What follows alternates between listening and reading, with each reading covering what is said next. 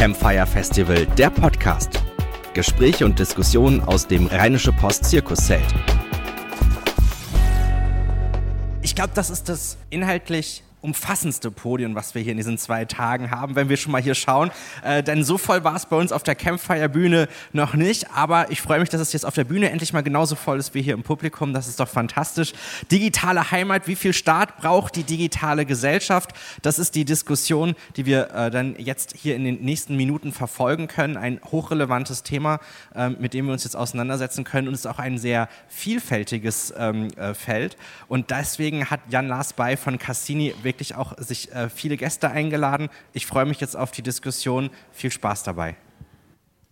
Vielen Dank für die einleitenden Worte. Das sind ja eine ganze Menge Vorschusslorbeeren, die wir da erhalten haben. Ich hoffe, wir können sie dann auch halten und ähm, sind ja dann doch ein paar mehr im Publikum als hier oben auf dem Podium. Genau, Sie haben es gehört. Ich würde Sie gerne recht herzlich begrüßen zur Podiumsdiskussion Digitale Heimat. Wie viel Staat braucht die digitale Gesellschaft? Und Bevor wir in die Diskussion einsteigen, würde ich gerne ein paar Worte verlieren, was so die Grundgedanken in der Ausgestaltung dieser Diskussionsrunde waren. Und vielleicht mit dem Begriff digitale Heimat und was war unsere Überlegung, unsere Grundgedanken, was verstehen wir eigentlich unter Heimat? Und es geht bei dem Begriff aktuell nicht um, was vielleicht der eine oder andere angenommen hat, um eine irgendeine Art geografische Verordnung, sondern es geht uns vielmehr um einen vertrauten Ort, der ist nicht ortsgebunden. Er ist mehr im Sinne eines Lebensgefühls zu verstehen. Ein, ein Ort, an dem wir uns gerne aufhalten, privat oder auch öffentlich. Und genau diese Vorstellung haben wir auch von digitaler Heimat. Das ist letztlich nur eine Fortschreibung aus unserer Sicht. Auch im Digitalen sind uns öffentliche und private Rückzugsräume wichtig. wir möchten Vertrautheit, Sicherheit empfinden uns keine Gedanken machen, was nebenbei vielleicht noch mit unserem digitalen Zwilling, unserem digitalen Ebenbild geschieht. Wir wollen auch wissen, wer noch anwesend ist, wenn wir uns eigentlich in private Räume zurückgezogen haben, digitale private Räume. Wir wollen natürlich auch unsere geistige und körperliche Unversehrtheit geschützt wissen. Es ist unstrittig, die Digitalisierung eröffnet vielfältige neue Möglichkeiten, die wir zum Wohle der Gesellschaft und dem Gemeinwesen erschließen sollten. Jetzt ist die Zeit, die Chancen zur Etablierung einer gerechteren und moderneren Gesellschaft zu nutzen. Wir müssen uns aber auch den Risiken bewusst sein und aktives Risikomanagement betreiben. Und hierbei ist aus unserer Sicht einer der maßgeblichen Akteure der Staat, der zum einen selbst vor den Herausforderungen der Digitalisierung steht, aber natürlich zum anderen auch essentiell die Rahmenbedingungen für die Digitalisierung der Gesellschaft schaffen sollte. Der Staat muss sich als zentrales gesellschaftliches Ordnungssystem im Zuge der fortschreitenden Digitalisierung in seiner Außen- und Innendarstellung umgestalten, sich an den digitalisierten Lebenswelten der Bürgerinnen und Bürger angleichen. Doch wie sieht der digitale Staat der Zukunft aus? Welche Erwartungen stellt die Gesellschaft an diesen Staat? Wie können wir die Chancen des digitalen Wandels nutzen, ohne die Grundprinzipien des Rechtsstaats in Frage zu stellen? Die Grenzen zwischen analoger und digitaler Welt verschwimmen fortlaufend. Die Kluft zwischen Bürgerinnen und Bürgern, die Digitalisierung für das eigene Wohlergehen nutzen und denen, die sich vom technologischen Fortschritt überrollt fühlen, ist groß, zu groß. Hier müssen wir ansetzen. Es muss doch jedem Individuum möglich sein, an der digitalen Gesellschaft teilhaben zu können, seine Chancen zu nutzen. Doch wie kann die digitale Souveränität gefördert werden? Wie können die notwendigen Rahmenbedingungen geschaffen werden, wie können die dringend benötigten digitalen Kompetenzen vermittelt werden? Mit diesen Fragestellungen wollen wir uns hier heute auf dem Podium in der nächsten Stunde befassen. Bevor wir beginnen, möchte ich Ihnen aber ganz gerne noch kurz die ja, Begleiter hier und Begleiterinnen hier oben auf dem Podium vorstellen, sodass Sie die Person etwas einordnen können. Beginnen würde ich gerne mit Frau Laura Leisner. Sie ist wissenschaftliche Mitarbeiterin am Weizenbaum-Institut für die vernetzte Gesellschaft. Dort untersucht sie gemeinsam mit der Forschungsgruppe Digital Citizenship den Wandel politischer Partizipation im digitalen Zeitalter. Fortsetzen würde ich gerne mit Herrn Professor Zöllner. Er leitet unter anderem Medienforschung, Mediensoziologie und digitale Ethik an der Hochschule Stuttgart für Medien. Seit 2014 ist er außerdem Leiter des Instituts für Digitalethik an der Hochschule. Weiterhin vorstellen würde ich gerne Frau Ann-Kathrin Riedel. Sie ist Vorsitzende des LOT e.V., Verein für liberale Netzpolitik. Mit ihrer Agentur UP Digital Media entwickelt sie Strategien zur digitalpolitischen oder digitalen politischen Kommunikation. Weiterhin ist sie Mitglied der Arbeitsgruppen Ethik in der Digitalisierung und Algorithmenmonitoring der Initiative D21. Dann äh, würde ich gerne noch Herrn Hartmann vorstellen. Er ist Oberstaatsanwalt als Hauptabteilungsleiter bei der Staatsanwaltschaft Köln und Leiter der Zentral- und Ansprechstelle Cybercrime Nordrhein-Westfalen, auch einfacher ZAK NRW genannt. Sie führt Cybercrime-Verfahren von herausgehobener Bedeutung und ist darüber hinaus zentrale Ansprechstelle für grundsätzliche verfahrensunabhängige Fragestellungen zum Thema Cyberkriminalität. Weiterhin vorstellen würde ich gerne rechts neben mir Frau Andrea Höngesberger. Sie arbeitet seit fast 15 Jahren für die Rheinische Post Mediengruppe und leitet seit 2016 das Themenfeld Gesellschaft innerhalb des neu geschaffenen Bereichs Content Marketing. Abschließen würde ich gerne die Runde mit Herrn Alexander Slomanitzky. Er ist seit Mai diesen Jahres für die Bündelung und strategische Weiterentwicklung verwaltungsübergreifender Digitalisierungsthemen sowie die Smart City-Themenfelder genau der Landeshauptstadt Düsseldorf zuständig, ein Lokalmatador. Ein Minisatz noch kurz von mir. Mein Name, wie haben Sie gehört, ist Jan Lasbay bei der Cassini Consulting. Ich beschäftige mich rund 20 Jahre mit der Digitalisierung der Verwaltung. Nun aber genug der Vorrede, lassen Sie uns mit der Diskussion beginnen. Durch die zunehmende Digitalisierung bewegen wir uns als Gesellschaft doch zunehmend in Parallelwelten. Wir sprechen häufig von einer analogen und einer digitalen Welt, zwischen denen keine klaren Grenzen mehr erkennbar scheinen. Ich würde gerne mit einer Frage an Frau Riedel beginnen. Wie differenzieren Sie die analoge und digitale Welt? Ist es überhaupt noch angebracht, von zwei Welten zu sprechen? Jein, also ich finde es häufig problematisch, dass wir immer, also es viel zu oft noch von der, von der analogen und von der oder von der realen und von der digitalen Welt gesprochen wird. Aber nur weil etwas digital ist, ist es nicht weniger real. Ähm, wir sind auch äh, permanent online, also auch wenn ich jetzt hier sitze, mein Handy liegt da hinten, ruft weiter E-Mails ab oder ich bin einfach online permanent erreichbar für alle. Und ich glaube, es ist ähm, problematisch, wenn wir immer ähm, zu sehr die Unterschiede betonen, weil halt doch, wie Sie gerade am Anfang auch sagten, sehr viel miteinander eben verknüpft ist und ich auch vieles gemeinsam denken sollte, weil wir ganz viel davon profitieren können. Also ich habe ganz oft die, ähm, höre ich in, aus dem Publikum auf Podiumsdiskussionen, ja, die jungen Leute, die starren ja heutzutage immer nur in, in ihr Handy rein. Und dann frage ich immer, ja, was glauben Sie, was ich da tue? Glauben Sie, ich starre in ein schwarzes Loch? Ich führe ganz intensiv Beziehungen. Ich habe zum Beispiel gleich noch nie so eine intensive Beziehung gehabt, seit ich von zu Hause ausgezogen bin, seit meine Mutter WhatsApp hat und ich mit ihr und meiner Schwester eine Gruppe habe. Ja, ich pflege ganz viele Kontakte, ähm, auch über die Welt hinweg und Menschen sind mir dadurch näher gerückt und ähm, ich treffe sie natürlich auch analog, das darf man nicht vergessen, ähm, aber es ist eben sehr viel mehr verwobener und ich würde immer davon abraten, nochmal von der ähm, realen und digitalen Welt zu sprechen, weil auch digital eben real ist. Okay, vielen Dank. Herr Smolenitzki, wie sehen Sie das? Sind digitale Welten auch Teil der analogen Welten? Gibt es hier noch eine klare Grenze zwischen dem digitalen und analogen oder sehen Sie es eher wie Frau Riedel, dass es immer stärker zusammenwächst? Also ich glaube, dass ähm, im Prinzip genau was Sie gesagt haben, es ist ja so, dass wir nicht über einen digitalen Fremdkörper in unserer Gesellschaft reden, sondern es ist ja etwas, was wir nicht erkunden müssen, sondern es ist ein ähm, Digitalisierung ist ein Querschnittsthema. Wir haben äh, Digitalisierung im Gesundheitsbereich, wir haben Digitalisierung im Bildungsbereich, wir haben Digitalisierung in der Verwaltung und ähm, so ist auch, das ist ein längerer Prozess vielleicht aus einer, aus einer äh, öffentlichen Perspektive, aber ähm, das ist auf jeden Fall das Ziel, in das man jetzt gerade hinarbeitet, dass man sieht, dass Prozesse einfach einhergehen, egal wo der beginnt und wo der endet, dass es einfach ein fließender Übergang auch sein muss. Es ist ja keine virtuelle Welt, über die wir reden, sondern einen digitalen Part der, der, der normalen Welt, in der wir leben. Es ist nur eine Welt, die es gibt. Mhm. Vielleicht die nächste Frage an Sie gerichtet, Herr Hartmann. Wenn wir das hören und sagen, die ähm, digitale Welt geht im Prinzip in der analogen Welt auf, sie, sie gehören zueinander. Wie sehen Sie das, wenn wir dann über unsere bisher geltenden Grundsätze, vielleicht auch unseren bisherigen Wertekanon nachdenken? Ist der dann einfach auch existent in der digitalen Welt, auch wenn sie Teil des Analogen ist? Oder stehen wir hier gegebenenfalls vor, vor Herausforderungen, eben eine Transformation auch an dieser Stelle vorzunehmen? Ich glaube, ganz grundsätzlich haben wir die gleichen rechtlichen Rahmenbedingungen online wie offline. Jetzt aus meiner Sicht als Staatsanwalt ist, wenn ich online jemanden beleidige, ist es genauso strafbar, wie wenn ich das hier draußen vor dem Zelt tue. Deswegen glaube ich, dass wir grundsätzlich zunächst mal von den Wertemaßstäben gleich aufgestellt sind.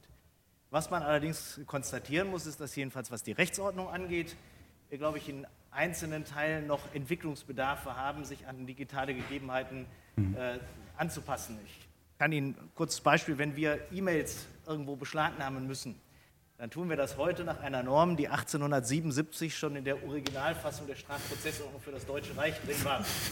Ähm, da steht in dem Paragraph in Absatz irgendwo etwas weiter hinten schon drin, der damalige Gesetzgeber hat die Telegrafenanstalten geregelt, weil das die Top-Technik seiner Zeit war. Aus meiner Sicht etwas misslich, dass nach den Telegrafenanstalten nicht mehr so richtig viel danach gekommen ist. Und insofern glaube ich schon, dass wir in den rechtlichen Bedingungen das ein oder andere durchaus mal nachsteuern könnten, was in der ähm, Beurteilung von digitaler Wirklichkeit ähm, liegt. Mhm. Vielen Dank. Frau Leisner, die nächste Frage an Sie gerichtet. Welche positiven und auch negativen Aspekte vielleicht sehen Sie in einer digitalisierten Welt? Welche gesellschaftspolitischen Chancen sehen Sie aber auch gerade im Hinblick Ihres Forschungsgebietes? Ja, also wenn ich natürlich mit den positiven Aspekten anfange, dann sehen wir natürlich, dass digitale Medien, insbesondere auch die sozialen Netzwerke, unsere Kommunikationsmöglichkeiten, auch unsere Partizipationsmöglichkeiten extrem erweitert haben. Also wir haben heute unendlich viele Möglichkeiten, um uns miteinander zu vernetzen, um uns auszutauschen zu gemeinsamen Interessen ähm, und auch um, um andere mitzunehmen und auch zu, zu mobilisieren für Themen, die uns halt ähm, wichtig sind. Und wenn ich jetzt mal das Thema politische Teilhabe, Partizipation herausgreife, womit wir uns am Weizenbaum halt insbesondere beschäftigen, dann sehen wir trotz einer recht komplexen Studienlage, dass insgesamt schon gilt, wer digital sehr aktiv ist, wer in sozialen Medien aktiv ist und sich da auch mit den Themen unserer Zeit beschäftigt, der ist in der Tendenz auch politisch engagiert oder zumindest bereit, politisch engagiert zu sein. Also, äh, und das sowohl online als auch offline. Also diese Befürchtung, was Frau Riedel auch angesprochen hat, dass sich die jungen Leute nur noch ins Internet zurückziehen würden und politisches Engagement sich nur noch darauf ähm, ähm, ja, zurückzieht, dass wir hier und da mal ein Like da lassen, uns aber nicht mehr engagieren, indem wir zum Beispiel auf die Straße gehen, das können wir so in den Studien gar nicht sehen. Also wir sehen eher ähm, trotz aller Probleme, die auch da sind, ähm, ein politisierendes Potenzial von, von digitalen Medien. Mhm. Mhm. Also sozusagen das zusammenzufassen, sagen Sie, die, die neuen Möglichkeiten führen zu einem höheren politischen Engagement. Kann man das so zusammenfassen? Ähm, jein, also, also ganz so einfach ist es nicht. Ja, einerseits, ich glaube schon, dass da ähm, Netzwerke wie Facebook zum Beispiel eine politisierende Wirkung haben können. Aber ähm, um jetzt mal ein Beispiel rauszugreifen, es gibt eine ganz interessante Studie ähm, aus den USA, die erst dieses Jahr veröffentlicht wurde, wo am Beispiel von Facebook gezeigt wurde, dass solche Medien politisieren können können. Sie können Leute mitnehmen. Ähm, gleichzeitig hat man aber festgestellt, dass diejenigen, die vor allem Facebook oder Twitter als Informationsmedien nutzen, weniger über Politik wissen. Und das ist natürlich ein Dilemma, mit dem wir halt sehen müssen, wie wir damit umgehen. Was machen wir mit einer einerseits politisierten Gruppe, die dann aber, wenn andere ähm, klassische Medien eher wegfallen, weniger über Politik wissen. Und das ist ja vielleicht ein Punkt, auf den wir auch noch zu sprechen kommen, was so die Probleme am digitalen ähm, politischen Diskurs auch sind. Also wie gesagt, wir haben da so ein... Ähm, ja, einfach ein Spannungsfeld zwischen ganz vielen positiven Optionen, die uns äh, digitale Medien bieten, aber natürlich auch Gefahren, was zum Beispiel die Qualität des Diskurses anbelangt. Mhm. Folgendes, wir haben ja hier eine Medienvertreterin mit auf dem Podium. Wenn Sie das so hören, das Stichwort FIA schon, klassische Medien gehen zurück, können Ihre vielleicht auch Ihren Auftrag nicht mehr wahrnehmen. Wie sehen Sie das? Wie, wie verändert sich so die Wahrnehmung ähm, einer digitalisierten Welt, insbesondere auch, äh, äh, wenn man sozusagen die Rolle der Medienwelt dort sieht und die eigentlich originäre Aufgabe, die die ja, sogenannten klassischen Medien bisher wahrgenommen haben? Ähm, ja, ein großer Unterschied ist natürlich, dass wir ähm, die Welt heute viel direkter und schneller in allen ihren Facetten wahrnehmen können und einfach die Masse der Informationen, die jeden Tag dadurch auf uns einprasselt, viel größer geworden ist und auch ungefilterter geworden ist. Und das ist, denke ich, eine ganz wichtige Rolle, die ähm, die klassischen Medien oder die insgesamt kuratierte Medien heute noch haben sollten, nämlich ähm, Leute sowohl hinzuweisen auf Themen, die sie von sich aus nicht gesucht hätten, weil wenn ich eine unendliche Masse an Informationen zur Verfügung stehen habe und dann nur noch nach dem google, was mich sowieso interessiert oder in meiner Filterblase unterwegs bin, dann ähm, ist die Möglichkeit der Meinungsbildung sehr schnell auch sehr eingeschränkt. Da helfen dann wiederum kuratierte Medien, egal ob digital, gedruckt ähm, oder auch in Form einer Podiumsdiskussion, einfach wieder äh, Meinungen zu öffnen und auf Themen zu stoßen, ähm, über die man noch überrascht werden kann. Und helfen natürlich auch, ähm, eine gewisse Einordnung zu geben, um vielleicht gerade auf Gruppen, die nicht so eine starke politische Bildung haben, ähm, zu unterstützen in diesem Meinungsprozess und sie damit nicht alleine zu lassen. Mhm. Vielleicht zum Abschluss der Eröffnungsrunde, Herr Professor Zöllner, wenn Sie die Ausführungen so hören, ähm, wie beurteilen Sie die aktuelle Gesamtsituation? Sollten wir vielleicht Dinge anders machen? Wo können wir ansetzen aus Ihrer Sicht? Naja, die, meine Vorredner und Vorrednerinnen haben die äh, Lage ja schon sehr schön umrissen. Also wir sind gerade dabei, also jetzt so nach 20, 25 Jahren der wirklich marktdurchdringenden Digitalisierung, äh, wir sind dabei anzufangen, nachzudenken, was wir da eigentlich tun, warum wir das tun, wo uns digitale Angebote nutzen können, ja, also im positiven Sinn, aber auch natürlich, wo wir merken, ah, da ist irgendwas im Schwange, was vielleicht auch negativ sein könnte. Und das ist ja genau der Ansatzpunkt der Ethik. Das heißt, wir müssen anfangen auch zu lernen, wie wir die digitalen Angebote einsetzen können, damit sie uns in unserem Leben helfen, also zu einem glücklichen Leben, wie das Aristoteles formuliert hätte, auch beizutragen. Das klingt jetzt gleich sehr groß, aber das ist natürlich im Alltag ungeheuer schwer, weil wir merken, was für eine Vielzahl von Angeboten im digitalen Raum eigentlich äh, vorherrscht und was davon uns nützt und was davon möglicherweise auch in welchen Bezügen auch immer schädlich sein kann. Mhm. also das müssen wir wirklich lernen, jenseits dieser technischen Kompetenz eben auch diese Einschätzungskompetenz zu haben, diese Reflexionskompetenz, was bringt das eigentlich? Mhm. Und die ist aus Ihrer Sicht aktuell am Entstehen oder noch nicht ausreichend ausgeprägt? Wie würden Sie die aktuelle Situation da einordnen? Ich würde sagen, viele Menschen fangen heute sehr viel äh, stärker an, darüber nachzudenken, was eigentlich wichtig ist. Ja, natürlich gibt es auch Menschen, die einfach immer nur dem neuesten Trend hinterherhängen und vor allen Dingen auf der technischen Seite sicher sehr up-to-date sind, alles mitmachen. Aber die Frage ist, was bringt Facebook, was bringt WhatsApp, was bringt Instagram, was bedeutet es, alles auf einen äh, Fingertipp hin sozusagen kaufen zu können, was ja heute sehr viel leichter möglich ist als noch vor 30 Jahren. Also damit sind immer bestimmte ähm, Herausforderungen verbunden. Nicht alles ist vielleicht für unsere Umwelt oder auch für, unsere, äh, für unser Seelenheil sozusagen äh, sehr zuträglich. Aber wir müssen einfach anfangen, uns genau darüber systematisch Gedanken zu machen. Denn einfach immer nur auf die Knöpfchen drücken, weil es so verlockend ist, ich glaube, das reicht nicht. Mhm.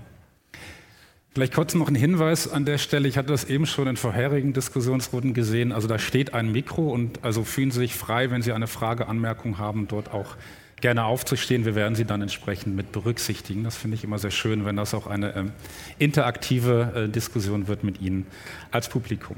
Ähm, die Digitalisierung verwandelt Verhaltensmuster, Organisationen und Interaktionen grundlegend. Ich denke, das ist unstrittig und verändert damit ja in Konsequenz auch die Grundfesten der Gesellschaft.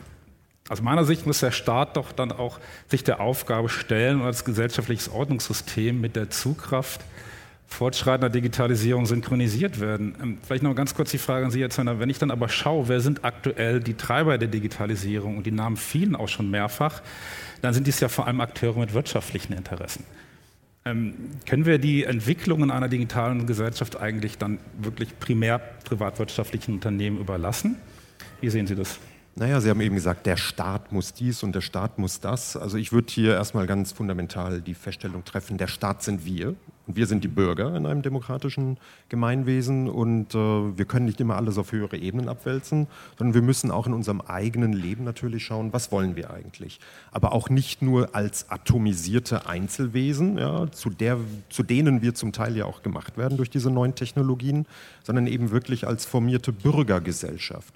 Und als formierte Bürgergesellschaft müssen wir eben auch uns überlegen, was wollen wir eigentlich? Wollen wir diese Dinge, der, also Aspekte der Daseinsfürsorge etc., jetzt privaten Firmen aus Kalifornien oder wo immer sie sind, überlassen, ja, die ja einen großen Teil auch unserer Öffentlichkeit zum Beispiel für sich in Anspruch genommen haben. Ne, wir diskutieren seltener vielleicht als früher jetzt face-to-face, -face, von Angesicht zu Angesicht oder im öffentlichen Raum. So Bürgerinitiativen, die gab es früher, die finden heute halt eher in sozialen Medien statt.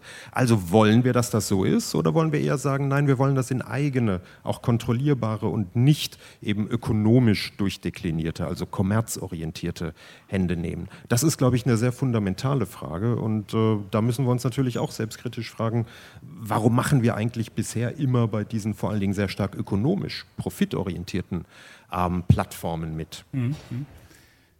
Gerne. Ich würde dazu gleich gerne noch was ergänzen, ähm, weil ich finde es ganz wichtig, dass Sie sagen, wir hier als Bürger und vor allem als Bürgergesellschaften, ich würde dabei aber gar nicht immer über Facebook oder über Google sprechen. Also ich denke mal, gehen Sie mal in Ihre Kirchengemeinde, in Ihren Sportverein ähm, oder in alle möglichen anderen Sachen, die Sie sonst so machen und überlegen da einfach mal, was bedeutet Digitalisierung eigentlich hier für uns? Weil genau darum geht es, wenn wir über Digitalisierung sprechen. Es ist nicht immer Facebook und Google, sondern das betrifft Sie in Ihrem Sportverein, wie Sie vielleicht kommunizieren wollen oder wie Sie vielleicht vielleicht auch junge neue Mitglieder bekommen wollen oder Kirche. Auch Kirche diskutiert ja ganz viel darüber, wie sieht Kirche in einem digitalen Zeitalter aus? Wie erreiche ich Gläubige vielleicht noch? Ja, und ähm, ich glaube, darum muss es ganz speziell gehen, dass wir in bestehenden Vereinigungen, Bürgergesellschaften darüber sprechen. Aber es, wenn ich das noch ergänzen darf, ähm, gerade in, mit, mit Blick auf äh, Sportvereine etc., die häufigste Kommunikations- und Organisationsform ist oft dort auch WhatsApp. Also gehen Sie mal in einen Sportverein und sagen, okay, ich möchte mal mich irgendwie informieren, sagen die, okay, dann machen wir das alles über WhatsApp. Und wenn, wenn Sie sagen, ja, ich habe aber kein WhatsApp, ich möchte das nicht nutzen, dann sagen die, ja, das ist uns egal. Dann, dann genau da die genau. Diskussion genau. anzetteln, warum sollten wir nicht WhatsApp Was benutzen? kann man vergessen. Vielleicht noch, die Diskussion gerne mal wieder äh, nach rechts mich gedreht. Und Herr Smoletzki sind ja ein Vertreter der öffentlichen Hand. Welche Verantwortung sehen Sie bei den staatlichen Akteuren? Wie nehmen Sie die Diskussion gerade wahr? Ich nehme, äh, das Spannende ist, und das ist das, was Sie gerade erwähnt haben, wir spielen uns ganz gut zu. Ähm, ich glaube, was ganz wichtig ist, ist zu sehen, dass wir haben gerade über die Medienwelt und auch über die Meinungsmachende, den meinungsmachenden Teil der Digitalisierung gesprochen. Es gibt so viele einzelne Bereiche, die eigentlich auch digitalisiert werden oder wurden. Ich weiß nicht, wenn, auch wenn es nicht, äh, man sollte es nicht innerdeutsch machen, aber wenn man fliegt, zum Beispiel, wann hat man das letzte Mal ein Ticket überhaupt in einer gedruckten Fassung gehabt? Das ist ein komplett digitaler Prozess gewesen jetzt, der weder von Facebook noch von Twitter oder Instagram gemacht wurde. Von daher ist es wichtig, dass man, dass man Digitalisierung als, als ein äh, globales Phänomen sozusagen wahrnimmt. Ähm, für uns als Stadt äh, ist es so, dass ähm, viele Themen sind, ich weiß nicht, wir als Stadt werden nie gegen die Konzerne in den USA kämpfen oder so. Ähm, für uns ist es wichtig, was hier vor Ort passiert, mit, mit Bürgerdaten passiert, was ähm, Bürger hier in der Stadt machen, was Unternehmen hier in der Stadt machen und welche Unternehmen es machen und wie sie es machen. Ähm, für uns ist zum Beispiel das Thema, ähm, einfach als Beispiel, ähm, es gibt äh, vielleicht äh, super Lösungen, ähm, die ähm, aus der privaten Wirtschaft kommen, die uns äh, eine einfache Lösung bieten würden, wie wir mit, Bürgerdaten umgehen würden. Ähm, aber sobald wir einfach wissen, dass wir die Bürgerdaten irgendwohin abgeben würden, wo wir auch nicht wirklich wissen, was mit denen passiert, kommt es sofort dazu, dass wir einfach nicht einer Meinung sind. Ähm, jetzt gerade zum Beispiel ist ein ganz großes Thema auch hier in Düsseldorf natürlich das Thema Mobilität und Verkehr. Und ähm, da, da, wurde auch jetzt ganz heiß am Donnerstag im Rat diskutiert.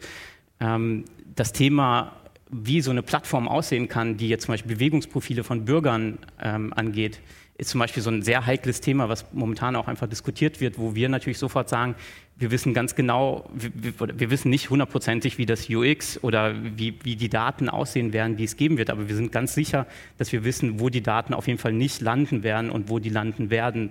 Und zwar, dass es halt zum Beispiel jetzt, ähm, was Datenschutz angeht, äh, angeht ähm, Rechenzentren sind, die in unserer Hand sind und nicht von, von einer privaten Wirtschaft.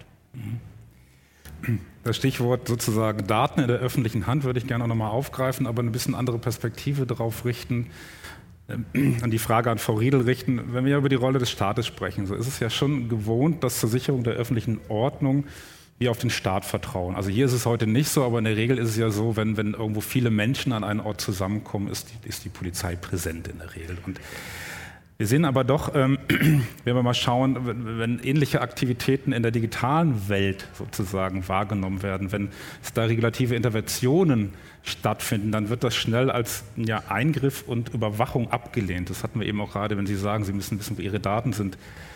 Woher meinen Sie, rührt diese Skepsis, bisweilen noch Ablehnung in der digitalen Welt?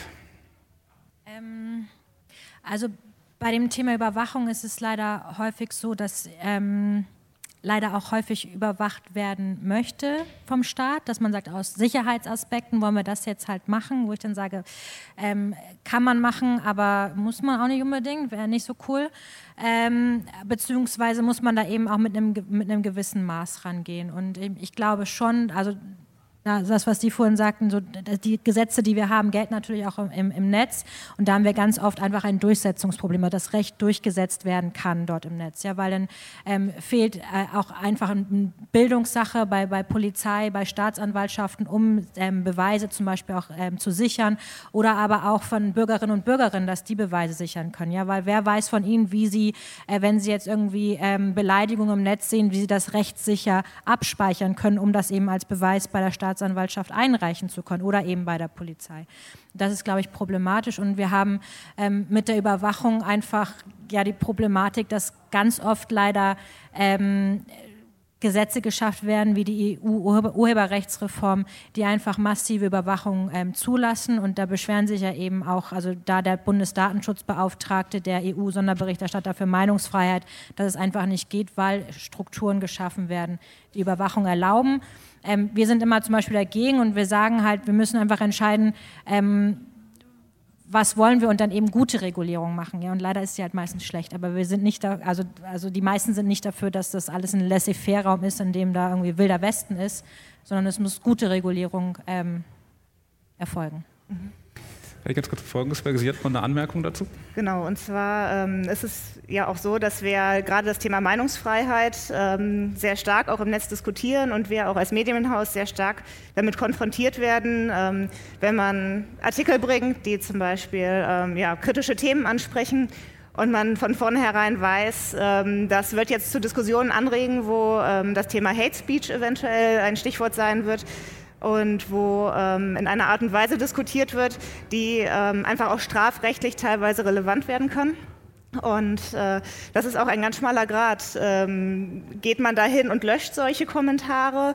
Lässt man die stehen? Ähm, darf man gar nicht stehen lassen, weil man dann auch ähm, dafür haftbar gemacht werden kann. Aber wie begegnet man dann diesen Personen, die solche Kommentare dort platzieren, die gelöscht werden müssen?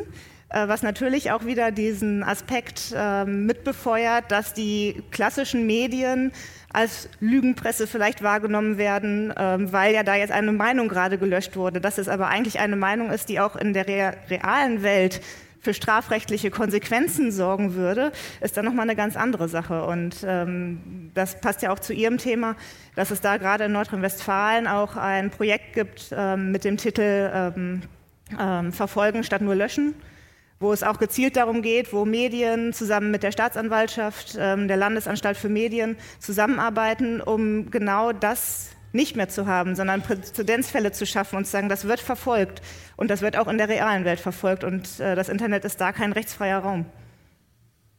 Herr Hartmann, wenn Sie den Ausführungen Ihrer Mitdiskutantin hier ähm, lauschen, wie sehen Sie das? Also brauchen wir nicht, um auch gerade vielleicht nicht nur Hate Speech, sondern auch Cyberkriminalität, was ja auch ein, äh, ein, wenn ich das so sagen darf, boomender Sektor ist, Herr zu werden, brauchen wir da nicht vielleicht auch genau diese technologischen Eingriffsmöglichkeiten? Also ein beliebtes Stichwort wäre ja auch Staatstrojaner an der Stelle. Ist es nicht zwingend notwendig, dass wir da vielleicht anders vorgehen oder schließen sich auch eher Frau Riedel an, die sagt, naja, also wir müssen schon irgendwie die Balance wahren und sie hat den Eindruck, dass da immer gerne dann direkt auch zu viel gewollt wird, wenn ich das mal so zusammenfassen darf natürlich ein extrem weites Thema, das Sie jetzt ansprechen. Also grundsätzlich, natürlich schließe ich mich sofort an, dass wir immer verhältnismäßig vorgehen müssen. Das ist die Grundlage jeden rechtlichen Handelns der Staatsanwaltschaft, dass wir nur dann Maßnahmen vornehmen können, wenn sie auch verhältnismäßig sind, angemessen zum Tatvorwurf und unterschiedliche Aspekte der Gesamtlage eben berücksichtigen.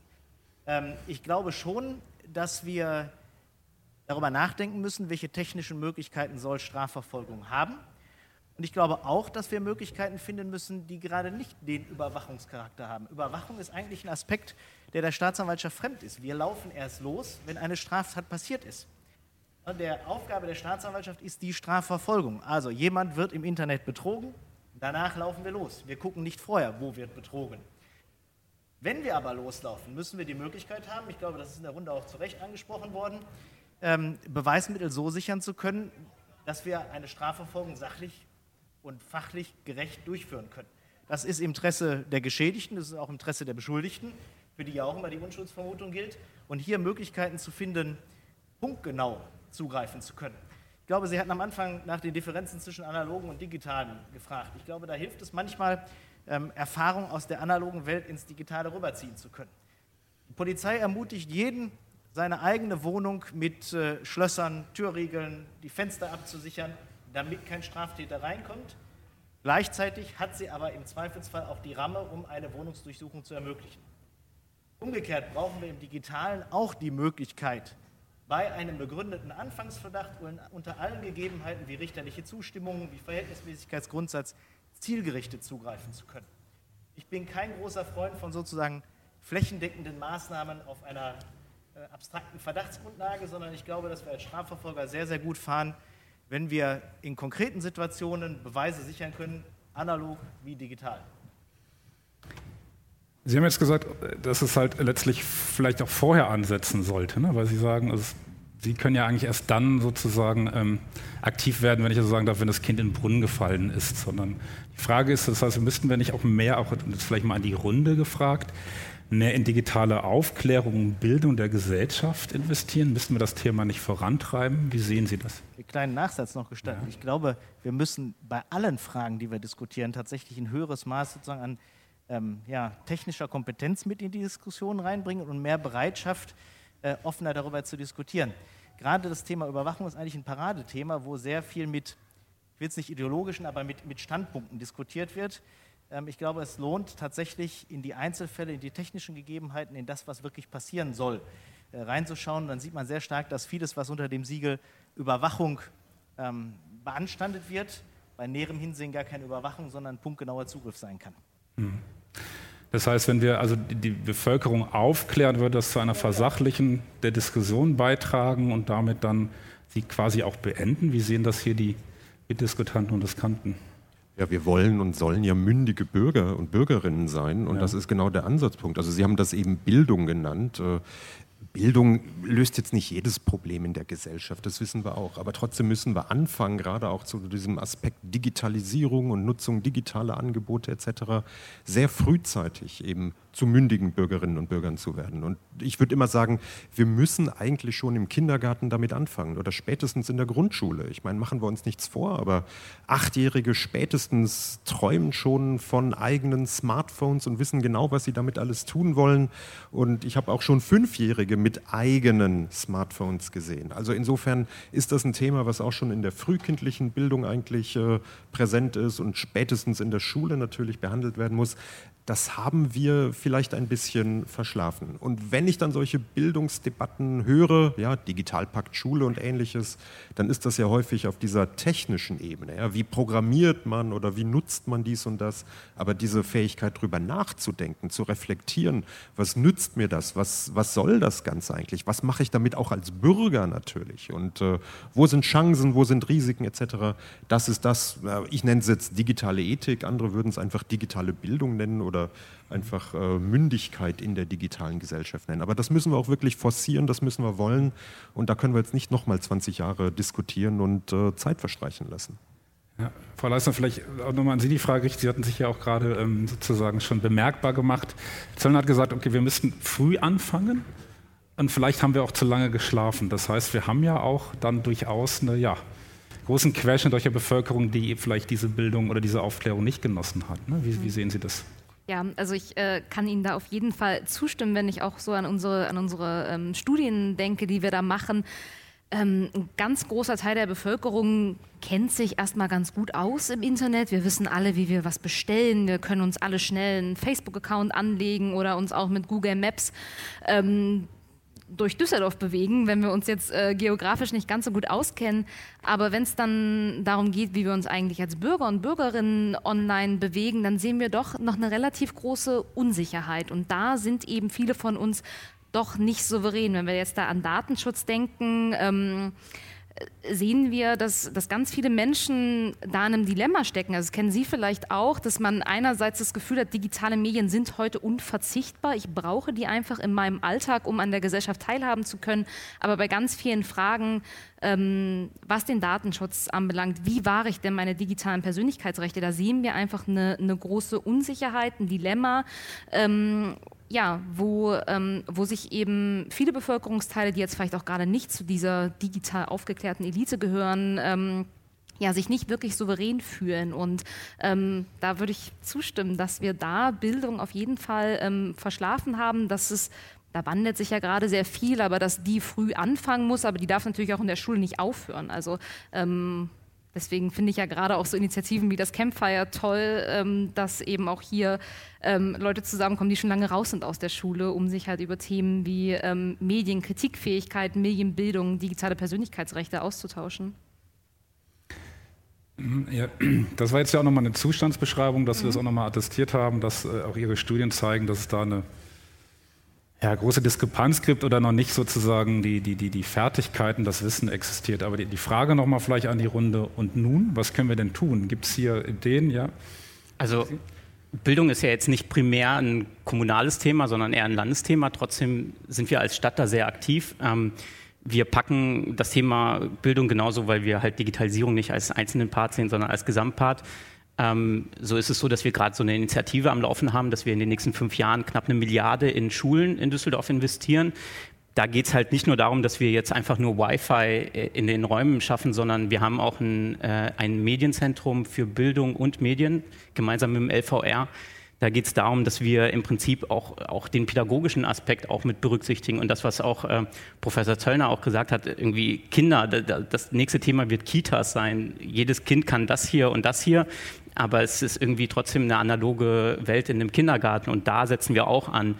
Ähm, was auch ganz spannend ist, ist, dass wir ähm, wir, als Stadt haben wir ja nicht unbedingt, ähm, wir, haben, wir, haben, ein großes Territorial, ähm, sind wir groß vielleicht, aber wir haben jetzt nicht unbedingt die, die Hotspots, in denen die Bürger unterwegs sind. Wir bauen gerade eine neue Bibliothek, bei der wir halt ganz bewusst sagen, dass es nicht nur ein Ort ist für Bücher, sondern tatsächlich für Medien. Dass da auch zum Beispiel Open Data ist ein Thema, was da gespielt wird. Leute können da hingehen und neue Technik ausprobieren. Kinder können sehen und mit Robotern spielen. Ich glaube, dass es ganz wichtig ist, genauso wie auch in Volkshochschulen, wie auch durchaus ähm, sozusagen zur digitalen Ermündigung äh, von, von älteren Leuten auch ähm, auch beitragen. Und ich glaube, was ganz wichtig ist für uns, ist, dass das Thema Bildung durchaus, genauso wie hier in der Runde gesagt wurde, kein Schulthema ist nur. Ähm, quasi Eigenwerbung. Wir haben in zwei Wochen haben wir den Tag der Bildung im digitalen Zeitalter.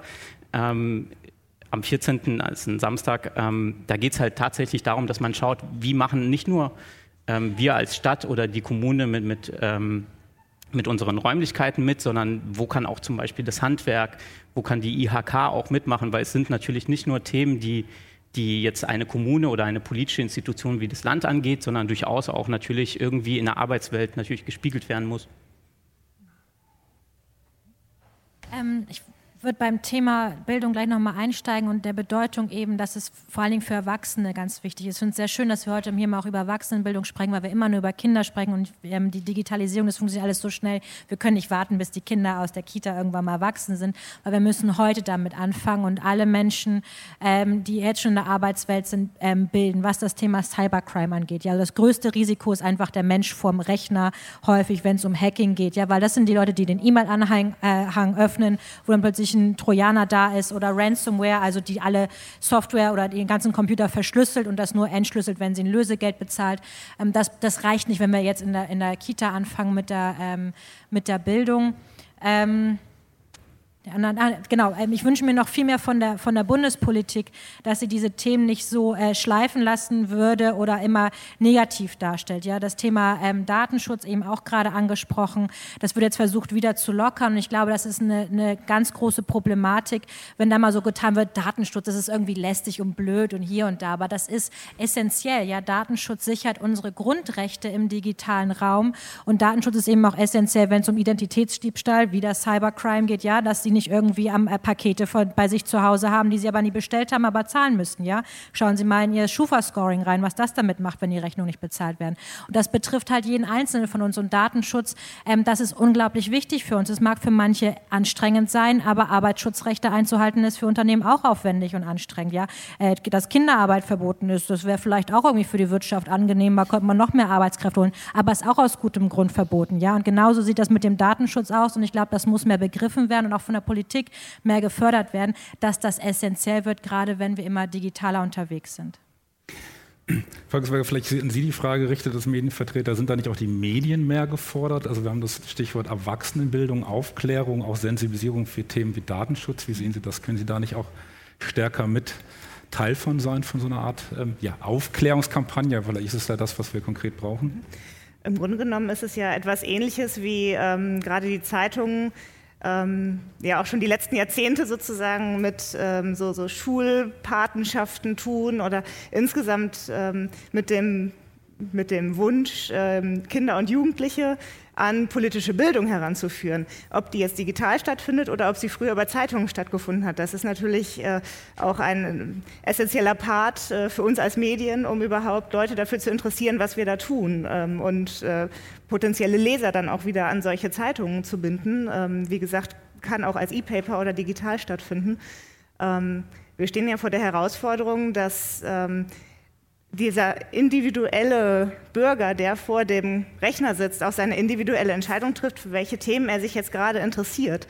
Und ähm, was schon interessant ist zu sehen, gerade wenn man jetzt auch über Paywalls spricht, sind Leute bereit, für Journalismus auch wieder zu bezahlen. Ähm, und für welchen Journalismus sind sie bereit zu bezahlen?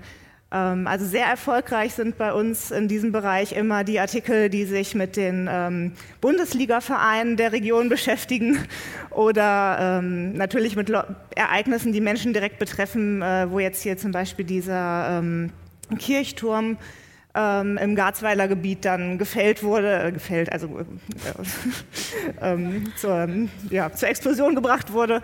Und das ist natürlich was, da wird ganz viel geklickt. Ähm, die politische Diskussionsrunde ist jetzt nicht unbedingt der ähm, Klickbringer. Und ähm, da muss man schon sagen, natürlich haben die Medien da auch eine Aufgabe und eine Rolle, aber da muss man auch an den individuellen Bürger appellieren, diese auch zu nutzen, weil die Informationen sind da. Man kann sie jederzeit abrufen. Ja, Herr Hartmann. Manchmal glaube ich aber auch, dass wir bei manchen der Themen mit dem Begriff Bildung uns selber keinen Gefallen tun, weil Bildung äh, hat immer einen gewissen, ich setze mich irgendwo hin, ich lerne etwas, hat so einen akademischen äh, Grundtouch. Eigentlich reden wir bei ganz vielen Dingen um das Erlernen von Grundfähigkeiten des Bewegens im digitalen Zeitalter. Mhm. Dinge wie, die Sie gerade angesprochen haben, Datenschutz, Cybersicherheit, wie vermeide ich, dass meine Daten irgendwo geklaut werden, ähm, wie bewege ich mich in, in, verschiedenen Medien. Das ist eigentlich viel grundlegender. Das ist eigentlich eher vergleichbar, wenn Sie in der Grundschule Fahrradfahren lernen. Dann äh, wird man auch wahrscheinlich nicht sagen, das ist jetzt ein hoher Bildungsakt, sondern das ist die Grundausbildung für die Grundschüler, sich im Straßenverkehr richtig zu bewegen. Und wir sind eigentlich jetzt in der Situation, dass durch die Geschwindigkeit, mit der die Digitalisierung ähm, eingetreten ist, wir Generationen haben, die im Endeffekt diese grundlegenden Schritte nachholen müssen. Also ja, das gehört auch unter Bildung wahrscheinlich bei einer wissenschaftlichen Definition, aber wir dürfen diesen Begriff insofern nicht überhöhen, sondern eigentlich ringen wir in vielen Bereichen darum, die Grundfähigkeiten an den Mann und an die Frau zu bringen. Vielen Dank die Ausführung. Ja, wir haben eine Meldung aus Publikum. Ich würde Sie auch bitten, sich vielleicht ganz kurz vorzustellen und dann Ihre Frage, Anmerkung. Mein Name ist Christian Niesbauer, ich komme aus Odenthal. Und ähm, meine Frage oder mein Gedanke, der sich schon die ganze Zeit ähm, aufgebaut hat, weil ich bin die Liste durchgegangen, Institut für digitale Technik, hat mich äh, sofort angesprungen. Dachte ich, das äh, ist ein Wort, ein Schlagwort und ein Institut schon mal als Wort ähm, was ich sehr wichtig finde, oder digitale Bildung. Wir haben viel jetzt darüber diskutiert. Ich bin dann auf ihre Homepage schnell gegangen, habe mal kurz geguckt und da habe ich schon so ein Dilemma gesehen, das äh, ich häufig privat diskutiere, dass alles nur mit Facebook und Google und Twitter verknüpft ist. Das ist sozusagen, wie viel äh, Staat braucht die digitale Gesellschaft, frage ich mich, weil ähm, selbst die Gemeinden und alle die, die wir jetzt so digitale Infrastruktur nutzen, selbst ihr Institut, verknüpft sich mit den Monopolisten, die nicht in unserem Staat oder in Europa verortet sind. Und der Vertreter wie Precht, der ja sehr in der digitalen Diskussion philosophisch teilnimmt, schaut ja ganz kritisch darauf und hat bei mir eine ganz kritische Haltung dazu entwickelt. Und deswegen so ein bisschen an Sie oder aber an die ganze Gruppe, nicht weil ich jetzt kritisch draufhauen will, ähm, ist, ähm, ja, wie steht das Institut dazu oder wie stehen Sie alle als Podiumsteilnehmer dazu, dass das so, ähm, ja, so monopolisiert, gerade Datenschutz, was ja jetzt so ein bisschen in die Diskussion hineinkam. Ja, wie stehen Sie dazu alle? Facebook, Google und was können wir dagegen tun, staatlich, europäisch? Also ich steige mal gleich als äh, Vertreter des Instituts für digitale Ethik darauf ein. Äh, wir überlegen uns bei allem, was wir tun, ob das äh, im Sinne der Datenschutzgrundverordnung und der Datenschutzgesetze ist. Und wir führen natürlich auch immer eine, bei uns intern am Institut eine Diskussion, auf welchen Kanälen wollen wir uns präsentieren. Wir haben das einmal versuchsweise, ich glaube ein Jahr sogar mit Facebook gemacht, weil wir merken einfach, sehr viele Leute sind darüber erreichbar, haben es dann aber wieder eingestellt. Und ähm, das Einzige, was äh, wir uns da noch an vielleicht ja, etwas problematischen Plattformen noch leisten oder gönnen, ist Twitter weil wir das, wir haben auch einen äh, Juristen bei uns, also einen Medienjuristen äh, mit im Team, weil wir gesagt haben, damit kann man Menschen erreichen, es ist noch vergleichsweise harmlos. Aber ansonsten überlegen wir immer, ob wir jetzt im ethischen Sinne irgendjemandem damit Schaden potenziell zufügen oder nicht. Aber die Frage, die Sie stellen, ist ganz genau richtig. Soll man sich eigentlich auf diese zum Teil ja wirklich monopolistischen Plattformen äh, begeben, wenn man das Thema Digitalisierung, digitale Ethikbildung, was auch immer, ähm, ernst nimmt? Ja? Also wir haben dort selber große äh, Zweifel, aber die Frage ist, und das ist jetzt eine pragmatische Lösung, man möchte auch Leute mit seinem Anliegen erreichen. Ja, und da wir nicht mehr uns Briefchen schreiben können, ist es halt häufig so, dass wir neben der Website, die wirklich bei uns sehr harmlos ist und keine Daten oder sowas speichert, ja, wir eben zumindest Twitter haben. Aber ich finde es auch okay, wenn man die entsprechende Risikoabschätzung getroffen hat, dass man bestimmte Dinge zum Beispiel bei Facebook auch äh, postet. Und man muss sich nur genau überlegen, was man da macht. Also das ist zum Teil heikel und ne, man ist quasi dann exterritorial irgendwo nach amerikanischem Recht in, in Oregon oder Kalifornien und äh, da fließt natürlich relativ viel in Richtung USA ab und wird dort gespeichert. Nein, ich finde nur, dass das Dilemma, was ich sofort sah, ist, das, das ist ein Institut. Ne? Ich will überhaupt nicht, ich will eine konstruktive Kritik. Ähm, ich gehe aber dann auf die Homepage und wir leben in einem Dilemma, wo auf, dann steht unten ganz klar das Signal von Facebook, Google und Twitter drauf. Das macht ja was, auch wenn ich mich da draufklicke und diesen Kanal nutze. Das machen ja selbst äh, Bundesinstitutionen oder Städte, Gemeinden, die das so unmittelbar miteinander verknüpfen. Und da, da fehlt mir so der aktuelle Erwachsenenbildungs, Bildungsdiskussionsaustausch. Vielen Dank für die Frage. Ich würde die auch noch mal ein bisschen erweitern und auch noch mal an die Runde geben, weil was Sie hier ansprechen, ist ja genau dieses Dilemma, dass man halt sozusagen viel auch kritisch über diese ja, nahezu Monopolisten spricht. Auf der anderen Seite haben wir aber auch viel darüber gesprochen, wir müssen aufklären, wir müssen vielleicht auch andere Kanäle gehen, weil dieser Begriff Bildung, ja, das haben Sie ja reingebracht, da hat man auch so ein bisschen, ja, wie Schulbank drücken klingt, so. Und dann sind das ja eigentlich genau die Kanäle, die auch sehr viel genutzt werden. Wir hatten das mit WhatsApp, ähm, dass man im Prinzip gar nicht mehr zur sozialen Community gehört, wenn man WhatsApp eben nicht hat. Ich fahre das auch gerne am eigenen Leib, weil ich habe es in der Tat nicht auf dem Handy und werde immer wieder von Kommunikation ausgeschlossen. Wie sehen Sie das? Wie geht man mit dem Dilemma um? Reichweite, Nutzerakzeptanz auf der einen Seite, Ihr Kommunikationsbedürfnis, Aufklärungsbedürfnis auf der anderen Seite?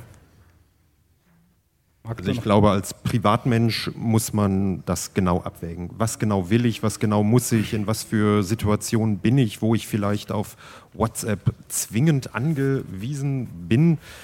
Ich, ich kann mir das jetzt als, als Mensch, der Anfang 50 ist, für mich so schwer vorstellen, dass es für mich irgendwie essentiell ist.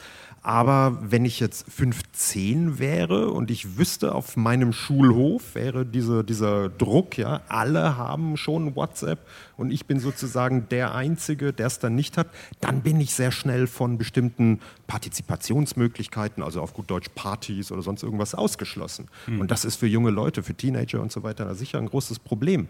Aber da setzt natürlich dann auch wieder zum Beispiel so ein Konzept wie digitale Ethik an, dass man sagt, aber warum? Warum machen das alle? Und warum ist das vielleicht so schlimm, von sowas ausgeschlossen zu sein? Wenn man einmal anfängt, diese Situation aufzubohren, findet man ja oft eigentlich eine ganz gute Lösung, die dann auch wieder dazu beiträgt, dass auch junge Leute, 15, 16 Jahre alt, ja, gemeinsam irgendwas aufstellen können, was gemeinsam machen können, ohne eben zwingend auf so Plattformen wie, wie WhatsApp angewiesen zu sein. Mhm. Nur man muss es wollen, man muss überlegen, was macht man da? Also einfach immer nur alles so gegeben hinzunehmen und sagen, ja, das haben jetzt alle, dann machen wir jetzt mit. Das reicht mir persönlich immer nicht. Mhm. Frau Sie hatten nochmal. Genau, ähm, das Thema Pressefreiheit, was äh, ja für uns ein ganz essentielles äh, Thema ist und dann auch wieder Meinungsfreiheit begünstigt, ähm, erfordert allerdings von Unternehmungen wie uns nicht nur, um Reichweite zu generieren, sondern auch um ein Medium wie Facebook oder Twitter auch nicht nur, ähm, wie soll ich sagen, privat gesteuerten oder einzelgesteuerten ähm, Parteien zu überlassen, äh, auch unsere Inhalte ganz stark über diese Medien zu verbreiten. Ähm, wenn man jetzt hingehen würde und sagt, ähm, die klassischen Medien, die einen gewissen ähm, Bildungsanspruch auch haben, sind auf diesen Medien nicht mehr präsent, würde man wieder ganz viele Leute davon ausschließen. Und da ist es eigentlich wichtig, diese Informationen an ähm, eine ganz breite Bevölkerungsmasse zu bringen. Und äh, von daher ist es für uns eigentlich essentiell, wirklich auf allen Plattformen auch stattzufinden, ähm, was manchmal im ersten Moment nach Marketing aussieht, aber was, glaube ich, auch zum Bildungsauftrag von Medien dazugehört. Sie hat noch eine kurze Anmerkung dazu. Ich würde Sie aber bitten, sich kurz zu fassen. Ich habe schon das erste Warnzeichen erhalten, und, ähm, aber gerne noch. Mein oder das, unser Verständnis von Reichweite ist ja ein etwas anderes als von einem Medium und es geht vielleicht ein bisschen in Ihre Richtung auch, was, was Ihre Frage angeht. Ähm, wir haben, wenn man das Thema Digitalisierung anschaut, dann ist es für uns halt nicht nur irgendwie Kommunikation über, weil wir haben auch WhatsApp und Face, äh, wir haben Facebook und Instagram und so weiter auch auf der Seite verlinkt. Die meisten Termine und der meiste Austausch, der mit der Stadt zum Beispiel stattfindet, ist immer noch analog ist zwischen Menschen. Währenddessen, dass Banken zum Beispiel irgendwie gerade schließen und was auch immer mit ihren Filialen machen, sind wir halt durchaus in dem Stadtgebiet vorhanden. Wir haben knapp eine Million Termine im Jahr. Das ist mehr quasi Reichweite, als wir über unseren Instagram-Account generieren. Von daher ist es, glaube ich, ganz wichtig zu sehen, dass wir halt weggehen von der, von der einfachen Vorstellung, dass Digitalisierung nur Shoppen ist, sondern die Prozesse, die wir zum Beispiel anstoßen, die ja natürlich auch viel schneller und viel einfacher funktionieren, sind halt diese Symbiose zwischen dem Digitalen und dem Analogen. Mhm. Vielen Dank. Ganz, ganz kurz. Ähm, ich würde bei dem Thema ähm, Google und Facebook ganz allgemein über Tracking sprechen, weil da muss man auch äh, an die Medien, Webseiten gucken, was da für Cookies platziert werden, ähm, ist halt auch nicht in Ordnung. Und vorhin die Frage Regulierung und ich glaube, da muss zum Beispiel Regulierung ansetzen, dass nicht nur Facebook und nicht nur Google, sondern diverse Cookie-Anbieter, die über diverse Webseiten äh, hinüber tracken, was ich mache, dass das ähm, Eingrenzungen erfährt. Und da muss halt der Gesetzgeber eingreifen, dass meine Grundrechte, mein Datenschutz, meine Persönlichkeitsrechte ähm, eben gewahrt werden, weil da kann ich nicht auf den Einzelnen vertrauen. So sehr ich das als Liberaler auch immer gerne sage, jeder ist für sich selber verantwortlich, das ist da einfach unmöglich, weil ich das gar nicht alles selber wissen, kontrollieren und steuern kann. Vielen Dank. Ja, zum Abschluss dieser Diskussionsrunde würde ich gerne jedem auf dem Podium hier nochmal die Gelegenheit geben, ein ganz kurzes aufgrund der fortgeschrittenen Zeit, ja, so Abschlussstatement ähm, hier dem Publikum oder auch den anderen hier Anwesenden mit auf den Weg zu geben, was Sie so mitgenommen haben, was für Sie so eine zentrale Aussage dieser Diskussion wäre für heute. Wer mag beginnen? Okay?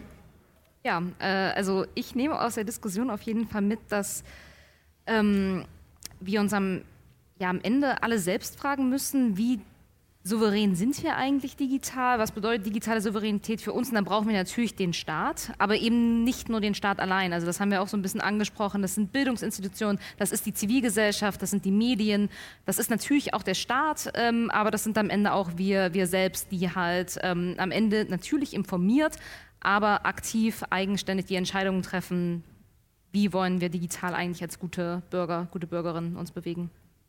Vielen Dank. Wer mag? Ich alles schon gesagt. Der, ja, ich kann noch das ergänzen eigentlich, das passt sehr schön. Also ich nehme aus dieser Runde mit, dass wir noch sehr viel stärker in Zukunft darauf achten sollen, dass wir in der Digitalität in der Tat Bürger sind mhm. und nicht nur Konsumenten, also uns nicht nur auf diese Rolle als Konsumenten reduzieren lassen sollen. Ja. Aber das ist auch eine Machtfrage. Ja. Wir reden hier über teilweise ja sehr machtvolle Akteure, ne, gerade so in Richtung USA. Ähm, das müssen wir im Blick haben. Ich möchte nochmal betonen, ich finde das Digitale alles ähm, total super und ich bewege mich gerne im digitalen Raum. Aber ich finde, wir müssen, wenn wir über Digitalisierung sprechen, dürfen wir niemals den Menschen vergessen. Ja, wir müssen nicht alles digitalisieren, nur weil es möglich ist. Wenn wir über Ethik sprechen und über Werte sprechen, dann müssen wir mal gucken, was für Werte schafft das eigentlich. Und auch gerade in der Stadt, ich finde es toll, E-Government und wenn ich vieles ähm, digital lösen kann, äh, mal eine Ummeldung, aber die Stadt zum Beispiel muss auch immer da sein. Ja, ich brauche immer den menschlichen Bezug und das dürfen wir nicht vergessen. Also nicht alles digitalisieren, weil es möglich ist und sehen Sie auch die Chancen, digital neue Menschen kennenzulernen und sich dann mal mit jemandem Neues zum Kaffee zu treffen. Hartmann. Ich bin ja mal ein bisschen voreingenommen, weil wir immer die schlechten Seiten des Digitalen sehen. Wir kommen ja immer dann ins Spiel, wenn irgendwie was schiefgegangen ist. Ich überlege mir aber gerade nach der ganzen Diskussion, wenn die Reichweitendiskussion, die auch von Seiten der Medien angepasst ist, brauchen wir als Staatsanwaltschaft demnächst eigentlich auch die Möglichkeit, unsere Strafanzeigen bei Twitter entgegennehmen zu können. Stichwort Monopolisten, vielleicht kurze Randbemerkung. Wir haben in unserer Dienststelle uns fast ausschließlich mit Open Source Software eine Infrastruktur aufgebaut. Einfach mal als Modellprodukt zu sehen, geht das oder geht das nicht. Ich glaube, ein bisschen eigene Akzente zu setzen und zu zeigen, es gibt eben auch noch ein digitales Jenseits von Google, Twitter, wer auch immer da zu nennen ist, ist vielleicht auch ein Beitrag, mit dem wir vorankommen können. Ich glaube, dass ähm, trotz der ganzen Nuancen, die wir ja auch jetzt gerade hatten, ähm, wir die Möglichkeit nicht, also nicht ähm, verpassen sollten, einfach ähm, als Bürger, auch hier in Deutschland, hier in Europa, einfach zu sehen, was bedeutet das Wort digitales Zuhause für uns und ähm, wie wir es auch selber einfach mitgestalten können. Und ich glaube, das ist nicht nur eine Aufgabe von den, den Organisationen, die hier vorhanden sind, sondern wirklich von jedem einzelnen Bürger und jeder Bürgerin. Über Folgungsberger. Oder Berg, Entschuldigung. Ähm, ja, für mich war eigentlich auch in der Vorbereitung und jetzt auch in der Runde ähm, nochmal überraschend zu sehen, wie eng eigentlich äh, digitale und analoge Welt äh, zusammenhängen und dass man das überhaupt nicht mehr so trennen kann, weil ich mich persönlich zum Beispiel überhaupt nie als so digitalen Menschen äh, bezeichnet hätte, aber wie, wie eng es doch zusammenhängt. Und mein Appell wäre dann sozusagen an ähm, jeden, sowohl in der digitalen Welt oder in der digitalen Welt genau so aufzutreten, wie er es auch in der analogen Welt tun würde und da genauso mit seiner Persönlichkeit, seinen Bürgerrechten, aber auch Pflichten äh, aufzutreten, äh, den gleichen Respekt zu, schollen, zu, zu zollen. Und ähm, das ist das, was ich aus dieser Runde mitnehme. Wunderbar, vielen Dank. Unsere Zeit ist um. Ich danke Ihnen allen vielmals. Vielen Dank.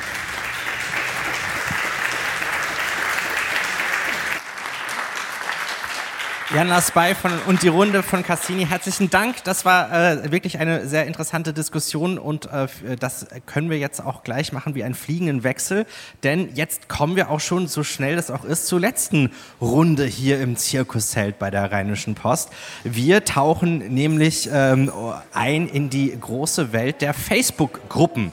Äh, ich sag mal so Stichwort Netzwerke, äh, die es gibt oder Du bist Düsseldorfer Wenn. Das sind alles sehr große Gruppen, die da eine große Rolle spielen. Und in zwei Minuten legen wir los. Dann geht es mit dem Thema weiter. Du bist Facebook-Admin Wenn, wo wir in die Welt der Facebook-Gruppen abtauchen. In zwei Minuten geht es weiter. Sucht euch ein schönes Plätzchen und dann starten wir in die Diskussion. Viele Texte und Bilder vom Campfire Festival gibt's auch auf zeitgeist.rp-online.de.